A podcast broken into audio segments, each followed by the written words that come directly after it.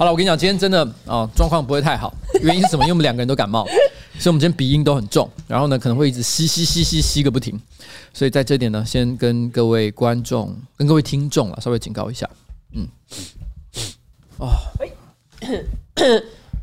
完了，今天会一直下一页。好，下一页。对，今天真的会一直下一页。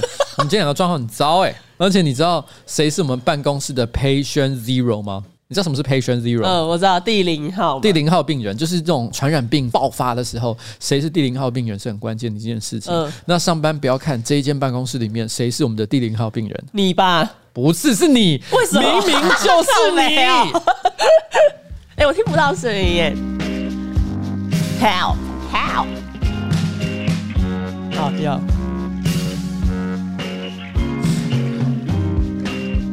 你就是我们的 Patient Zero。因为我最近跟机师。好，各位大家好，我是上班不要看的瓜吉，A.K.A. 台北市议员邱威杰，在旁边是我可爱的小助理蔡琳。今天是我们的新资料夹 Number，哎，应该是 Twelve 了，呃呃，不不，Twenty，对，Twenty Twenty，Yeah，里程碑，里程碑，里程碑，第二十集。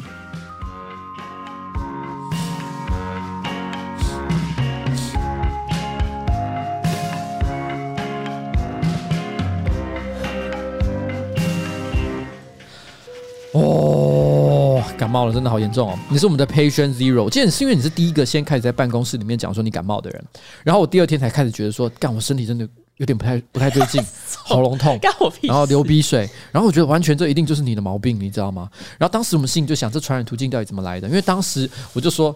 到底是谁把这个疾病传染给我？嗯，然后我就说应该是你。然后你那时候说，可是我跟你没有接吻。嗯，对，我们是不是就讲这个话题？对，我就说，但是我跟冬叶有。所以，所以这表示你跟冬叶有接吻。Oh my god！Oh my god！这这一切都串起来。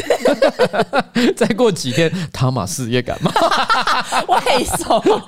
没有啦，其实我必须老实讲，我没有跟冬叶接吻，我是跟冬叶 Turk。白痴哦，就是大家会在这个饶舌 MV 上才会看到那种女孩子那种摇摇屁股的那个动作。有 Nicki Minaj 会做的。对对对对，那个屁股很厉害的那个动作，因为我常常在 在他的身上用屁股磨蹭，所以我们透过该怎么讲呢？这个排泄器官的黏膜接触导致传染疾病。没有，你很像你很像那种，你知道短腿猫有时候会用屁股走路吗？就他们会把屁股放在地上，然后在那边拖。哎，我跟你讲，那不是因为它短腿猫，很多猫都会做这个动作。对。我家的猫偶尔也会做这种，你知道他们在干嘛吗？你家的猫是因为太胖，它才不得已。不是，他们在擦屁股。Why? I swear to God，因为我真的亲眼看过，他们刚刚大完便之后，然后跨出猫砂盆，然后呢就是屁股坐在地上，然后拖着后脚在跟那边走路，然后接下来就在洁白的地板上拖出一条长长的屎痕。Oh 超恶！所以你以为他们在做什么啊？好可爱啊！居然 居然用前脚在拖着后脚走路，没有，他在擦屁股。哎、欸，为什么你养的猫都感觉 品性不佳？不是，我家以前有一只猫，特爱做这个动作，但是其他的像宝宝好像还好，宝宝我没看过。啊，他也有，是不是？Oh my god！没有，现在大家可能听众都听不到了，因为刚刚是诺基在讲，诺基在说，宝宝其实也会做这件事情。然后他说他是在哪里？大家的椅子上，啊，大家的椅子上。他其实蛮爱躺在你那边的。别吵！我要开始清洁我的椅子。哎，你知道吗？不是刚刚不是说，其实我今天感冒嘛，因为我感冒，我就脑子都不是很清楚。然后我今天下午我就搭 Uber，然后来公司要上班的时候，然后在那个车上，因为一般来讲，我们跟不同的人讲话的语气是不一样的。譬如说，如果我跟同事像跟你讲话的话，我就是一个比较大方，因为大家都很熟了嘛，我们认识好多年了，所以讲话就比较落落大方的感觉。可如果跟陌生人的话，可能就会非常的有礼貌，这样就因为你很怕失礼啊啊，不好意思，可以帮我怎么样这样？但我跟我老婆呢，我都用撒娇的语气，因为她是我的老婆嘛，对。然后刚刚我在做 Uber 的时候，他就问我说：“哎，请问一下，你们开到这里就可以了吗？”我就说：“好啊。”什么？在林林黛玉？我突然间跟他撒娇，我不知道在撒什么娇，可以在前面一点吗？我我突然之间就是脑子就不清楚，你知道，很可怕、欸。跟不同的人讲话的语气突然间变得很奇怪。汽车司机应该是有点错愕，对对对，他想说呃怎么了？我刚讲完立刻就转换频道，就是聊天错频的一个概念，就是我当场就哎、欸，我刚刚讲了什么，马上就立刻说啊没有，前面停就可以了。是，谢谢你，没问题哦。好，但是这礼拜呢，说真的，感冒真的很严。哎、欸，我这样好像有一点又在闹起来了，因为我本来想要接着讲说，这礼拜虽然感冒，可是却有一个非常重要的事情要做。嗯，就这礼拜五其实是小欧的专场嘛，对不对？嗯、大家听到 Podcast 的当下，也就是礼拜五我们试出的时候，其实那天我们正在紧锣密鼓的排演。当天的特别演出，但是我现在先讲了感冒这件事情，好像一副就是说，如果我那天表现不好的话，其实一切都是因为感冒的关系。啊，就我原本表现的应该要更好，哦、好讨厌哦！哦，欸、我也不愿意。对啊，我感冒真的不舒服。哎、欸，我怎么突然之间把听众都当我的老婆了？好，OK 哦，反正这就是我们这礼拜呢，其实会好好的干一下哦。然后我们要做的是夸张新闻的现场版，具体来说到底会怎样？其实我也不知道，到了现场才知道。对，就好像我们平常录我们的 podcast 一样，我们其实呢也没写什么真的很复杂的脚本，我们也都是 freestyle。没错。好，我们真的要现场 freestyle 吗？会死吧？会死，所以一定要练习，一定要练习。大家会退票哎、欸。好好好好好，但我本来说今天晚上好好练习的，那你跟我讲什么？你跟我说，老板，我们可不可以赶快录一下 podcast？因为晚上我要去看腿。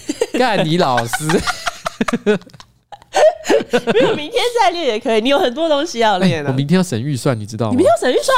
你以为不用吗？Oh my god！我是台北市议员，我以为省完嘞。Not yet。好嘞，今天在正式开录之前，也顺便呢跟大家提一下，我不知道大家有没有注意到，我们的 Apple Podcast 出现了神秘现象，好像从十二月十三号之后就没有任何更新的留言了。对，我是一度心里在想，哎、欸，奇怪，没有人要听了，是不是？没有人喜欢我们，好惨。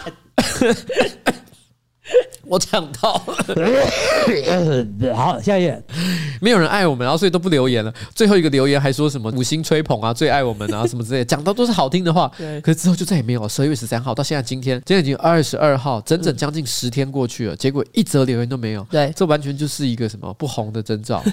但我去看别人的，别人的也是这样。你说全部吗？台通，啊、然后凯丽，对，百灵果他们一个一个确认。全部都是这样，对，哇，所有的人就停留在十二月十三号的时空里面，对。那 Apple 还没发现这件事情吗？居然还没修啊！Apple 最近不知道在干嘛，跟脸书吵架，跟脸书吵架，可没有空管 Podcast。好了，这不重要哦，反正简单来讲，就是我们的留言系统坏掉了，所以这段时间呢，有任何人曾经留了一些让我们感动或者想要疑问、想要问我们的问题呢，我们都看不到，拍谁了哦？希望 Apple 可以赶快把这个问题给修好。没错，嗯，好，好来，我们今天的第一则新闻是什么？好，第一则新闻就是你们喜剧圈。哎，我们喜剧圈，我们喜剧圈怎样？一天到晚讲难笑的笑话，没有难笑的笑话，不准你胡说乱。而且，而且我先讲这个，你刚刚讲的话有两个谬误。嗯。第一个喜剧圈没有一天到晚在讲难笑的笑话，里面有非常多杰出的表演者，不管说伯恩啊、贺龙啊，嗯、然后乔瑟夫啊，嗯，哦，他们都是非常杰出、优秀的这个人才，嗯，讲的笑话都很好笑，嗯、我都喜欢他们，嗯，哦，第二个我不是喜剧圈，哦，你不是喜剧圈，你你你，所以他们做的坏事都跟我没有任何关系，而且你现在是在为礼拜五做暖身，就是我不是喜剧圈，所以我讲的不好，我，我是个素人，你懂你懂我的意思吗？对，你的起跳应该是比零还要更低的分数，对对对，他们。都是什么山上优雅啊，然后然后呃，这个那个米娅哈里发，对对，米娅哈里发。都是一些叫得出名字来的女优这样子啊，我不是，我是那种偷拍啊、流出啊，然后女高中生啊，大概就是我这一种类型，你懂我的意思吗？如果你会觉得我的表现很好，嗯，那只是因为刚好我的身材不错，然后呢，偷拍的角度很好，嗯，然后正好我做了一个非常精彩的一个动作哦，但一切都是运气使然呐。好，哎、欸，没有了，我开玩笑的。我把这一切都看待的非常认真，我一定会好好把这场演出做好，好不好？你不要在那边乱讲。但我我不讲说自己是喜剧圈，有一个很大的原因是因为我自己真的没有花太多的功夫在这上面，嗯、所以我自称自己是喜剧圈的话，我就有点侮辱了很多在这边专业的工作者。专业的工作者，例如黄义豪。哦，黄义豪，他有一个称号，八零后最强的相声演员。但是他这礼拜 PO 了一个他自己写好的还没有发表过的段子。那这个内容是什么呢？叫女儿不要穿的太暴露，通常会效果不彰，还会被当成检讨受害者。所以我建议大家换一个说法，就是。是女儿啊，你穿成这样，爸爸会想干你哦。贴文一出来呢，其实就是很多人他们就很不开心，可是同时又有另外一批人，他们觉得这就是地狱梗、地狱笑话。我觉得这个问题呢，非常的有趣哦。没错，前阵子呢，我在我的 Facebook 上，其实我分享一个观点，就是说，我觉得讲地狱梗哦，很像是玩空中飞人或者玩火。嗯，你知道为什么吗？就是空中飞人，就是马戏团里面常会出现的演出，就一个人呢，然后手抓着像荡秋千一样的东西，然后飞来飞去，可能在三五公尺甚至十几公尺以上的这个高空，然后跳来跳去，一不小心他手一松，直接掉下来，嗯，马上摔死，所以是非常危险的演出。那空中飞人如果很精彩，表演的很好的话，当然你是会觉得哇，精彩刺激，很棒。可是问题是呢，有没有人真的失足不小心掉下来？其实也是有。所以呢，我这边想要讲的事情就是说，其实讲这个地狱梗笑话，就像空中飞人，他如果讲的好的时候，你会觉得干怎么那么好笑？然后这个梗他居然真有种，他讲得出来，然后呢，真厉害，真有创意，他想得出来。但是问题是，他如果一不小心跨越了某个界限，然后踩到了某些人的痛处哦，那这个东西就会直接让人从天空中掉下来。所以这是每个喜剧演员自己都必须要做的功课。几乎所有尝试要讲地狱梗，甚至不要讲地狱梗，只要是常常讲社会议题的一些喜剧演员，多少都会在人生当中某个时刻。不小心踩过了线，然后引起社会的挞伐。但到底谁对谁错？有的时候我觉得这件事情很难有一个很好的标准。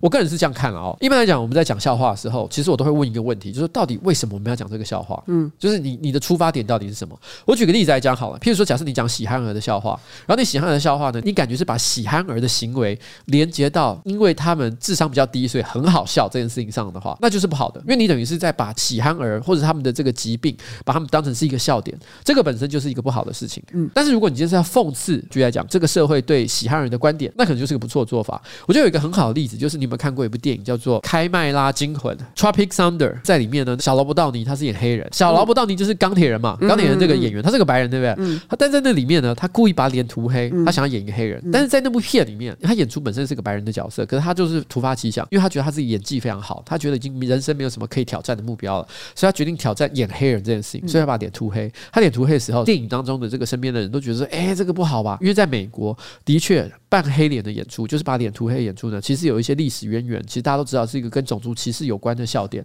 其实是不太好的。这个扮黑脸演出，是因为在很早期的时候，美国曾经有一段时间，就是有一些白人常常会把自己脸涂黑，然后做一些喜剧演出。嗯、那因为这等于是说，你把黑人的长相或者黑人的这个种族特性本身当成笑点的一种，哦、所以你等于是觉得把黑人等同于笑点这件事情，其实也是种族歧视的一种。嗯、所以其实黑人一直都对于任何人想要做半黑脸演出，都会非常的愤怒，觉得这个是戳到他们可能历史上的一个伤痛，对历史上的伤痛。那可是为什么这部片好莱坞的《开麦拉惊魂》没有被骂？你看，连在台湾呢，有些年轻人他们想要在搞笑短剧里面把脸涂黑，都会被骂。为什么像小萝卜蛋没有被骂？原因很简单，因为他在讽刺的就是白人想要扮黑脸这件事情。嗯，他并不是把黑人当成笑点。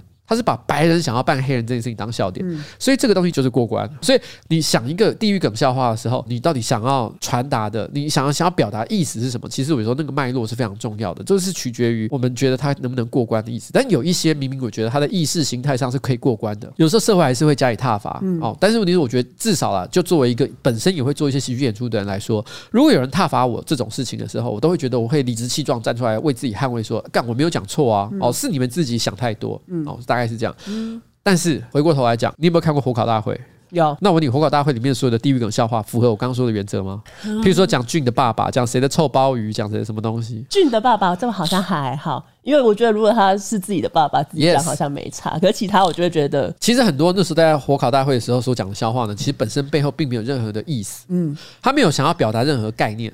你知道为什么？他的确甚至于也把一些其实负面的形象连接到了一些不该连接的东西之上，所以其实他完全是违反了我刚刚说的原则。所以我觉得其实这个东西我就要开始解释了。我认为其实在讲搞笑这件事情的时候，我刚刚讲的是一个我认为相对来说比较安全的一个规则，如果我用这方式写笑话的话，我认为是不会出事的。嗯，但是问题是呢，如果今天所有的搞笑演员、所有喜剧演员都在安全范围之内讲笑话的话，这个其实就违反了喜剧演员的天性。喜剧演员呢，就有点像是航海家、冒险王，他们就是在人类的语言的游戏当中，不断的在找那个边缘地带哦，在扩充那一个边界的。对对对对对对，他们永远都是在边界做探险。所以这也是为什么，比如说以前从来没有人去过南极，第一个踏上南极的人，一定是踩在很多。的尸体之上。所以其实我觉得喜剧演员就是这样，他们时不时的都要过界，试试看，哎，有没有可能这个东西是过关的？这点就是必须要说，这是喜剧演员的个性，也是他们的天职。那我觉得今天呢，你会看到有很多人因为不小心讲了地狱梗笑话，导致突然之间被社会这样挞伐。很多时候就是哇干。哦，不小心。掉到陷阱里去了，不是说它一定是错的，而且我刚刚讲的是安全范围，就有点好像是你在台北市玩攀岩游戏，攀岩还是有一定的程度的危险，但是问题是因为你是在台北市的这个近郊，然后玩攀岩，很多地方都已经有安全措施了，所以你只要按照一般的正常的路线走，其实是不会出什么太大的问题。但是如果你去爬什么，台湾的百岳，某一些特别危险的山，优胜美地，优胜美地，真的是很危险的地方吗？对，哦，是吗？它就是那个电影《赤手登峰》里面的那个。哦，OK，OK，OK，那就是会造成很大的一个这个危险。我觉得另外还有一种地狱梗，它就是在探索我们人类接受这个地狱的极限。哦，所以我只能说，以黄义豪的这一个笑点来讲，嗯，其实我认为他本来想要讲的事情很简单，他想要讽刺很多社会上喜欢跟女生讲说：“哎，你不要穿的太暴露。”哦，对吧？他其实这个本来。意思是这样，他认为其实这句话其实是有问题的，所以他才会讲出这个笑话。我认为黄一豪不可能是鼓励人家说，哎，你要去干自己的女儿，所以他是想要透过荒谬这件事情，让大家知道说，劝告女生穿着不要太暴露这件事情本身也是荒谬的，是荒唐的。我认为这是这个笑点的重点。只是当然的，我觉得有些人认为说，他居然希望人家说我想要干你的女儿。其实我认为他没有这个意思，呃、可是问题是有人因此就觉得说他连接到可能自己童年的创伤，或是各式各样的，所以觉得这个笑点不是很妥当。嗯、我只能够说这句话，我你问我脉络的话，我认为其实黄义豪没有恶意。嗯，可是有没有他可能就像我刚刚说的，他因为不小心在这个荒野中冒险踩得太前面，所以导致于掉到陷阱里去呢？我觉得也有可能是这个，就是这个情况了，大概是这样。我在我前一阵子我的 Facebook 上，就我刚刚讲的那个 Facebook 的发文，其实有同段，我其实在讲什么呢？我说最近哦，我看到有很多喜剧演员，尤其是火烤大会之后，因为像 Jim 啊、贺龙啊、伯恩啊，每个人都讲了一些很地狱的笑点之后，我发现很多人都开始在模仿喜剧演员讲地狱梗。嗯，尤其是你去看靠北单口喜剧那个粉砖，有时候会有些人在那边留言，那种匿名留言，你很明显的看得出来，他想要学人地狱梗笑话。嗯。可是那功力实在差太多，嗯，只有地狱，但是没有好笑。嗯、我看的时候都有一种难过，你知道吗？说，哎，你们不要勉强自己。我甚至像前阵子，我还有听到有人在开自己过世阿嬷的玩笑，完全跟俊是同一个套路。嗯，可是我内心觉得，你知道那个，因为不好笑，他硬要讲，变成只有纯粹消遣过世阿嬷的。我那时候感觉很难过，你知道吗？就是我觉得他们有恶意，可是我在当下看，我有种不要这样，求你，阿嬷拜拜被消遣一次。对，Stop。Stop that！不要再做了，求你啊！我看的好痛苦哦。我那时候形容是这样，我就感觉好像看到很多小朋友蹲在那个路旁，然后用火柴盒在那边烧纸箱。我都说，我觉得应该以后讲笑话都要加个警语，嗯，警告大家哦，这个叔叔有练过哦，请小朋友千万不要在家模仿。嗯，类似像这样。哦，我必须要喘口气。各位听众，今天录音真的录的非常的痛苦啊！搏命演出了，来，我跟你讲，所以刚刚呢一开始就来一个这么重口味的题目，对，哦、这么麻烦，这么严肃，你不是说好这个礼拜要给我轻松吗？对，下一个再不来轻松，我直接打死你。下一则一定轻松，已经轻松。下一则就是骇客猜中川普推特的密码。哎、欸，这个真的笑爆！其实这不是今年发生的事，我记得好像是之前吧？之前就有一次，我想起来他被猜中密码，总共猜中两次。我记得有看那个新闻，对。然后这个好像是在选举前的时候，他的推特被一个骇客登入，但那个骇客呢不是那种恶意型的骇客，他并没有去。更改他任何资料，或者发布一些乱七八糟的言论，他事实上他是 好，下一页。他是把他推特的后台管理的截图，然后截出来，嗯、证明说他已经登录进去了，嗯、警告川普呢说，你最好赶快换一下你的推特密码，提升密码强度。对，因为大家都会想象说，电脑骇客都是呃电脑在那边键盘一直疯狂敲敲敲敲敲敲，然后敲出来，最后就破解了这个程式。这个不是，不是，他只是用猜的，他用猜猜出来，而且猜出来密码是什么？M A G A 二零二零，MAGA 二零二零，Make America Great Again。他的密码居然是这个。真笑爆，好猜的，笑爆哎、欸！骇客完全不用花什么力气哎，对，他可能猜第三、第四个就已经猜到这个字，结果居然就对了，因为这个 M A G A 二零二零呢，其实刚好就是川普的竞选口号，对，所以今年他是选总统这一年嘛，所以当然一定会猜到这个字的。嗯好扯哦！他上一次被猜到是他用一个密码叫做 “You are fired”。对，Oh my god！因为这个新闻当时主要不是在讲说他的密码很简单这件事，对，是在讲说那个骇客没有被判刑。对，因为他好像是符合骇客的道德规范，对，没有做任何实质恶意的行为，所以就认为说啊没差了，你就做做就好。嗯、可是我看到 MAGA 二零二零的密码的时候，我真的是觉得疯掉。我以前有看过一篇文章，其实就讲，就是一般人在取密码的时候，嗯、他其实有很多种，有些人会取什么生日啊、哦、身份证字号啊、手机号码都很常见。嗯。嗯最好不要取跟自己有关的字。所以有些比较严格的，他会选择取那种系统乱数决定的那种超级根本不可能有逻辑的密码。但是我看过一篇文章，他是密码专家讲，他说其实写一组有意义的字，跟一个非常乱数的密码。其实两个的安全性是差不多的，是啊，只要跟你的生活没什么太大关系就好。因为你毕竟取一串密码，你自己记不住也是很麻烦。所以我后来我现在常用密码，的确都是一串有意义的字，可是跟我没有任何关系，大家绝对猜不到。嗯，不是我的生活，也不是我的竞选标语，也不是我的生日啊、老婆啊，都没有任何关系。嗯嗯。举例来讲，什么长颈鹿是绿色的啊？你懂意思？类似这种，嗯，对对对，我就取了一个像这样的东西。突然想到，川普的很好猜吗？但拜登的一定很难猜。为什么？因为他一天到晚忘记密码。他搞不好直接选他的竞选标语，大家就忘记他的竞选标语是什么？好像真的是 Biden for president。那他可能会写错，他可能会写 Harris for president。好了，OK 了，知道就好。好，下一则。好，下一页。就这礼拜呢，有一对情侣，他们去橘色涮涮屋火锅界 LV。其实我没吃过，但我老婆吃过。那他有真的是对得起火锅界 LV 这个称号吗？我老婆没有特别爱啦，因为我没吃，所以我不对她做任何评论。可是因为你知道，吃火锅这东西就是要一群人去吃，尤其是像这种店，嗯，啊，我老婆又不爱吃，啊，我怎么去？所以我都没什么机会。好，然后反正就是这一对情侣去吃，吃一吃呢，有一只老鼠，它跑进那个女生的裤管里面，就当场把女生吓坏。然后这件事情就是在网络上有引起一个讨论，因为这家店蛮有名的。而且我看到最好笑的事情就是 PTT 下面有一个观众留言，直接说：“哇，我吃三妈臭臭锅吃了一辈子，从来没看过主厨出来见人的。” 这很强，欸，主厨哎，他说那个老鼠是对料理鼠啊，主厨出来见人，我觉得这个段子必须给他一百分，对，这个一百二十分。对，下一则新闻就是汤姆克鲁斯他骂剧组人员，因为有一些片场的工作人员他们可能没有遵守这个防疫规定，然后汤姆克鲁斯气得骂他们，骂的过程就被人家偷偷录音，然后流出来。我有看到一个反面说法，就是因为汤姆克鲁斯是那个三达基教派的，对，Scientology。很多观众可能不知道什么是 Scientology，我稍微解释一下好了，它基本上就是一个。呃，把基督教或者是一些上帝方面的一些这个教义呢，用科学的方式去解释。嗯，所以他们好像会说，譬如说可能上帝是外星人哦，所以他们就叫 Scientology，三达基教。三达基教严格讲起来，它已经符合一般所谓的邪教的定义。台湾其实有不少三达基教信徒了，我也不是说要得罪他们，但我还是要讲，他应该是邪教啊。还是要讲，因为我为什么说他是邪教？你知道我印象很深刻的是，我以前曾经认识一个女生，不是很熟的女生，我就跟她聊天，她就聊到说她其实有欠卡债。就是工作很辛苦，我心想说哇，真可怜，因为我刚才也没有很熟嘛，就随便瞎聊啊，聊一聊，聊一聊。他就说他最近呢刚刚信了三打基教，可是哦要去上他的课要交钱，又多垫了卡费。我说要多少钱？他好像跟我说目前初阶的课好像十堂课一组，maybe 就好几万块。他有点像是 RPG 要升级，你越越上面的课程就越来越贵。我心里想，你需要花钱去上课的宗教，怎么可能不是邪教？对啊，而且这个女生，天哪，她都已经欠卡债了，还居然想要去上三打基的课程。她当时我感觉她的心情是这样，就是说她觉得人生充满了困扰。嗯，所以他相信信三大基教可以解决他的问题，嗯、可他问题就在于说他没有办法好好掌握自己的生活，然后欠了一堆卡债，嗯、就他为了解决他的问题去欠更多的卡债。天哪，我觉得好可怕！而且这个宗教居然允许纵容这种事情的发生，哦、所以你说他是邪教吗？他就是邪教啊！那、啊、这种邪教就是会吸收那一种对生活没有掌控能力的人。对，汤姆克鲁斯呢，其实是在好莱坞非常有名的三大基教的信徒。嗯，但除了他之外，其实好莱坞呢也蛮多三大基教的信徒，包含像是这个尼可基曼，尼可基曼是吗？曾经是。我我因为我知道另外一位是那个啊，约翰屈服塔，对，约翰屈服塔也是很知名的三达基教信徒，嗯，他还甚至于拍过三达基教的电影，我记得，可能很多人不知道这件事情。约翰屈服塔跟汤姆克鲁斯非常好，你知道这件事吗？你继续讲，你是不是知道？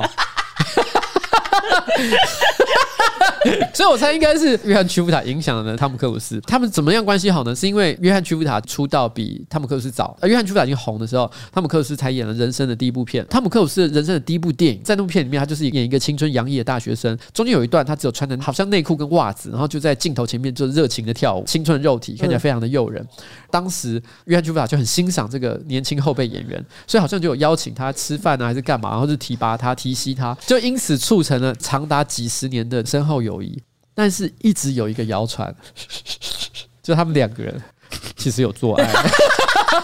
你是不是知道这件事情？你之前有讲啊？我之前有讲，是不是？很震惊哎。对，但这个都是谣传的部分，因为关于汤姆克鲁斯的性向一直都是一个八卦。我先讲性向不是丑闻，但是这个八卦是的确存在好莱坞很长一段时间。我还找到另外一个八卦，反正就是说汤姆克鲁斯跟尼可基曼离婚嘛，然后他们离婚其实也是三达基策划的，因为尼可基曼的爸爸是三达基痛恨的心理学家，然后他们就是策动了这一个离婚。离婚之后，汤姆克鲁斯交了新女友，那个也是三达基安排的。他跟汤姆克鲁斯交往之后，汤姆克鲁斯认为他不够尊敬三达基的领袖，然后就被赶走。后来那个女星被三达基处罚用牙刷洗厕所。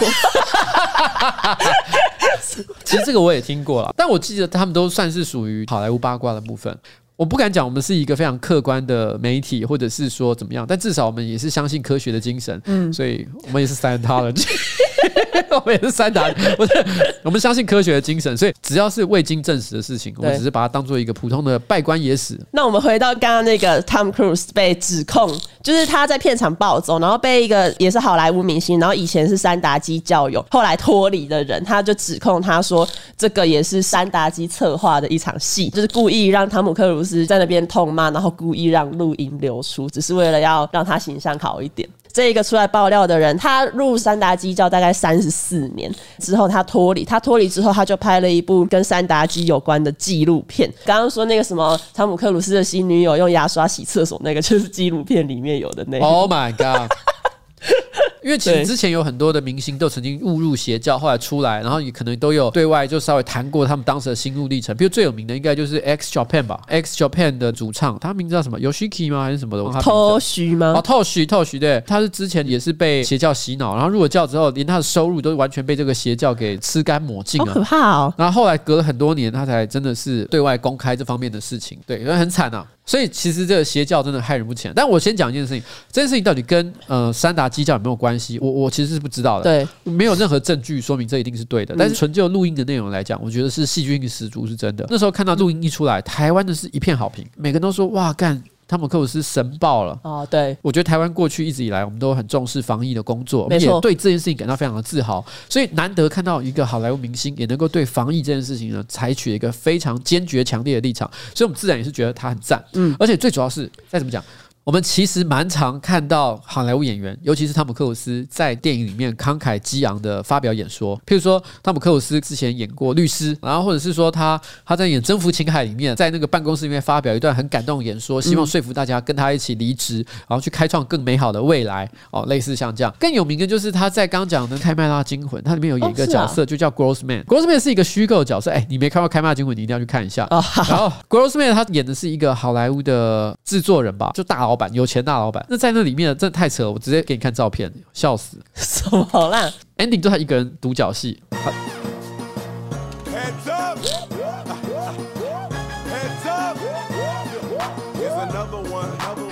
他就他在片里面演一个很讨人厌的角色，人有胸毛，然后还在那边跳很疯狂的舞。胸毛，我刚刚以为是内搭衣耶。对，你看，他就是演一个很讨人厌的角色。嗯。这是汤姆克鲁斯。他好扯哦！哎，愿意这样牺牲色相，其实很……其实我要说真的，我觉得汤姆克鲁斯是一个很值得敬佩的演员了。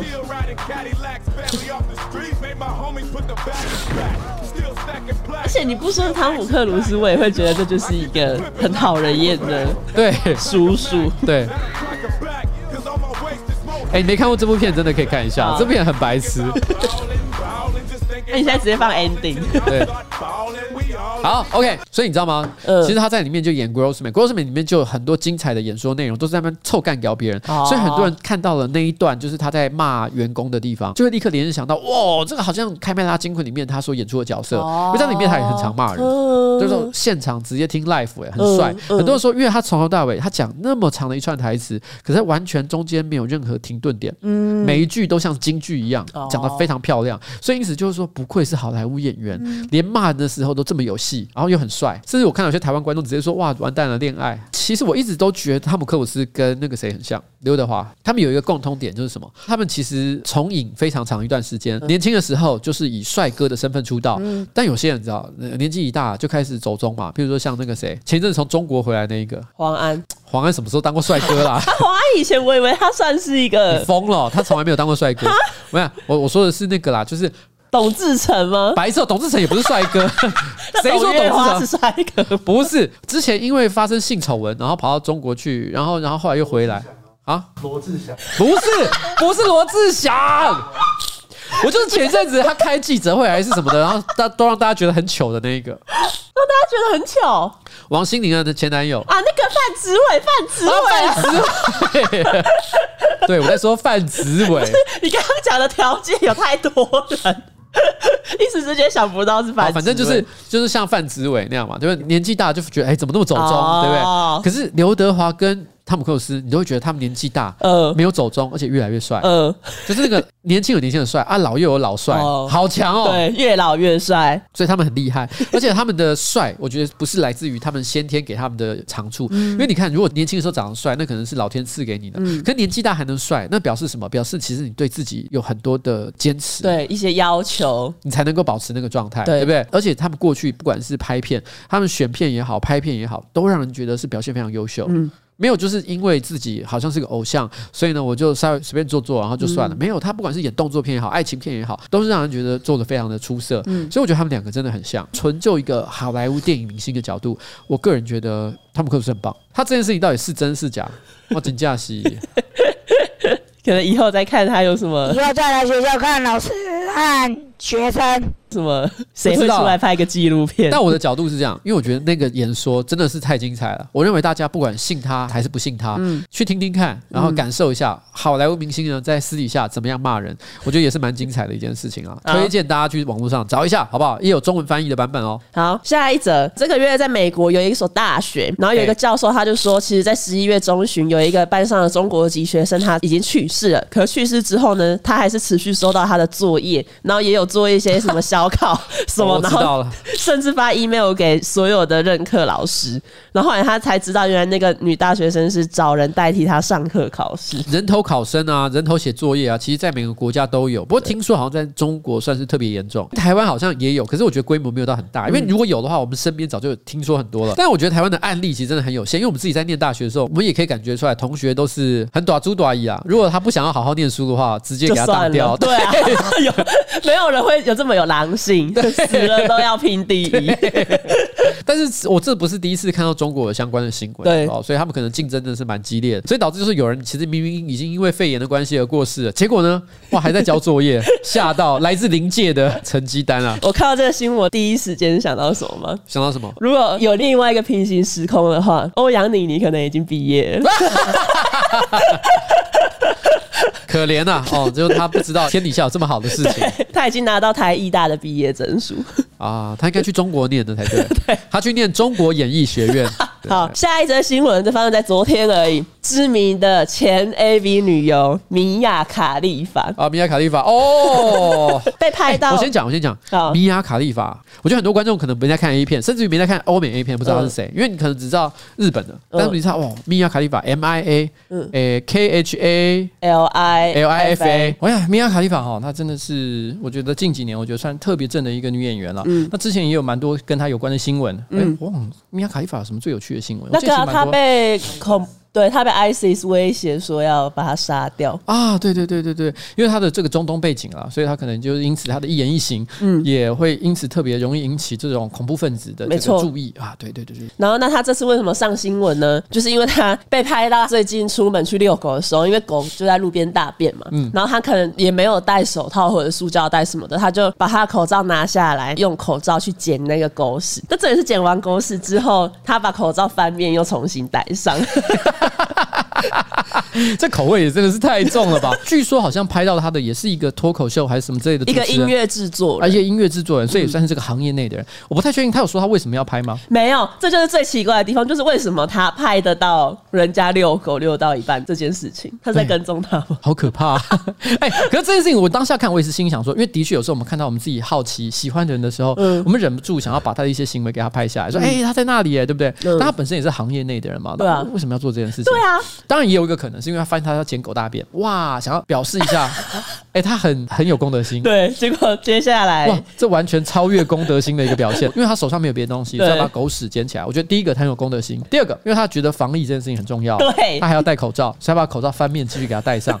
My God，这这人人中楷模，再加上他平常还 还拍这么好看的片子，让我们获得这么多的安慰。我跟你讲，我今天晚上把他的片看爆。